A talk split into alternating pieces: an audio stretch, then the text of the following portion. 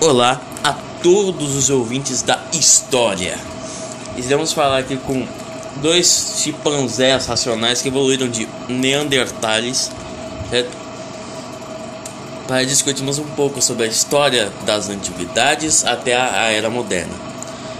Eu estou aqui com meu convidado Pedro Otávio, fanboy de home da França, não recomendado para dar aula em escolas públicas abaixo de 6 anos. Você pode falar suas palavras. Eu não quero falar nada não, você já me, me, me difamou na internet, aí tô pior que mamãe falei nesse caso. E é assim que a história funciona, pessoas. Difamação pelos, com, pelos criadores da história. Fui difamada ao vivo, desculpa mãe, não conheço essa pessoa não. Bom, falando do primeiro assunto, né? Por que Roma, por mais poderosa que seja, nunca teve um rival à sua altura? Exatamente porque ela é muito poderosa, falou tudo. Eles, você está tentando me capturar. Tem que admitir, é um, é um bom argumento na história ter falado que ela era muito poderosa.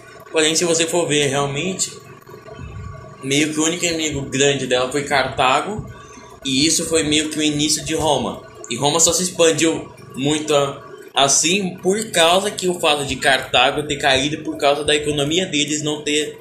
Porque o governo deles não queria Roma. Porque se você for ver a guerra completa, Aníbal chegou em Roma e por causa de algumas derrotas pelo famoso Cipião africano, que mesmo eu não sendo tão fã de Roma, tenho que concordar que ele foi um ótimo general. Foi mesmo. Certo? Ele, né, acabou sendo não financiado pelo governo cartaginês e com a queda de Aníbal, né, do poder, né, meio que tipo assim, marca o fim de Cartago, que Roma conquista Cartago após, após alguns aninhos de guerra. Mas após isso, meio que nenhum império existe lá. Então, meio que, por exemplo, assim, se formos comparar com Alexandre o Grande, Esparta, Atenas, uh, Império Mongol, eles que tiveram grandes inimigos da história, porém e conseguiram ganhar, se sobressair sobre eles, Roma meio que ficou grande rapidamente, porque os poucos inimigos que ela enfrentou eram grupos bem pequenos e pequenas tribos de pessoas que ainda nem estratégias militares utilizavam. Exatamente por isso. Mas na realidade Roma não era. Ela era militarmente forte, mas não era o foco de Roma. Roma, eles auto se consideravam engenheiros. Roma estava além do seu tempo. Então, eles pa pararam de ser expansivos e começaram a ser desenvolvedores assim. E aí você sabe, né?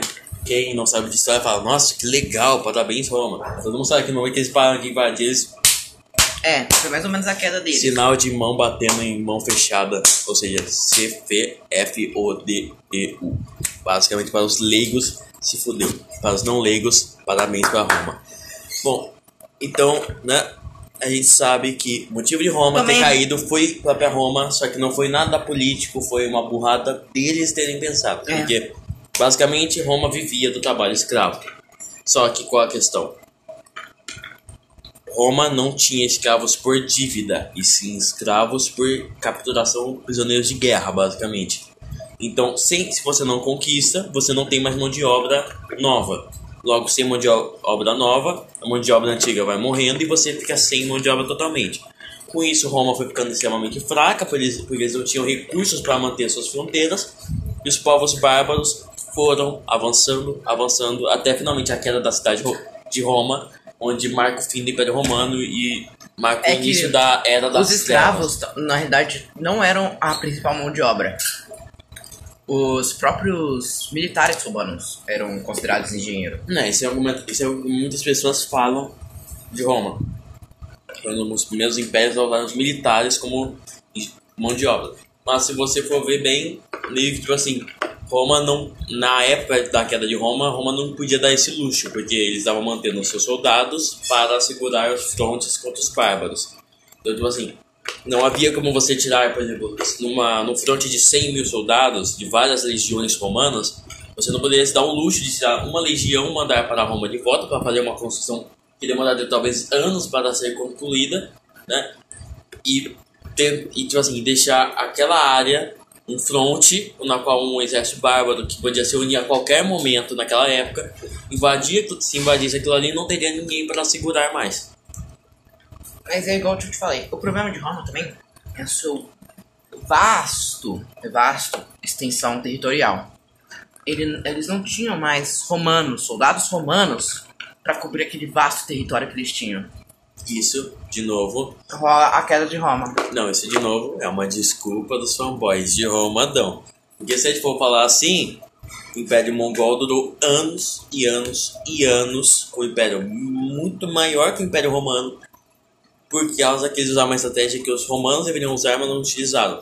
Era incorporar civilizações de outras pessoas às suas, logo fazendo que, por exemplo, se, se Roma tomasse um outro, uma cidade-estado, por exemplo, ela iria dizimar o povo da cidade-estado, capturar a cidade, pegar, pegar prisioneiros e assimilar algumas partes da cultura dela que fossem interessantes para Roma. Raramente, tipo assim, eles não iriam pegar soldados daquele estado e pegar pro lado deles. Eles iriam provavelmente executá-los por causa que era contra o Império Romano.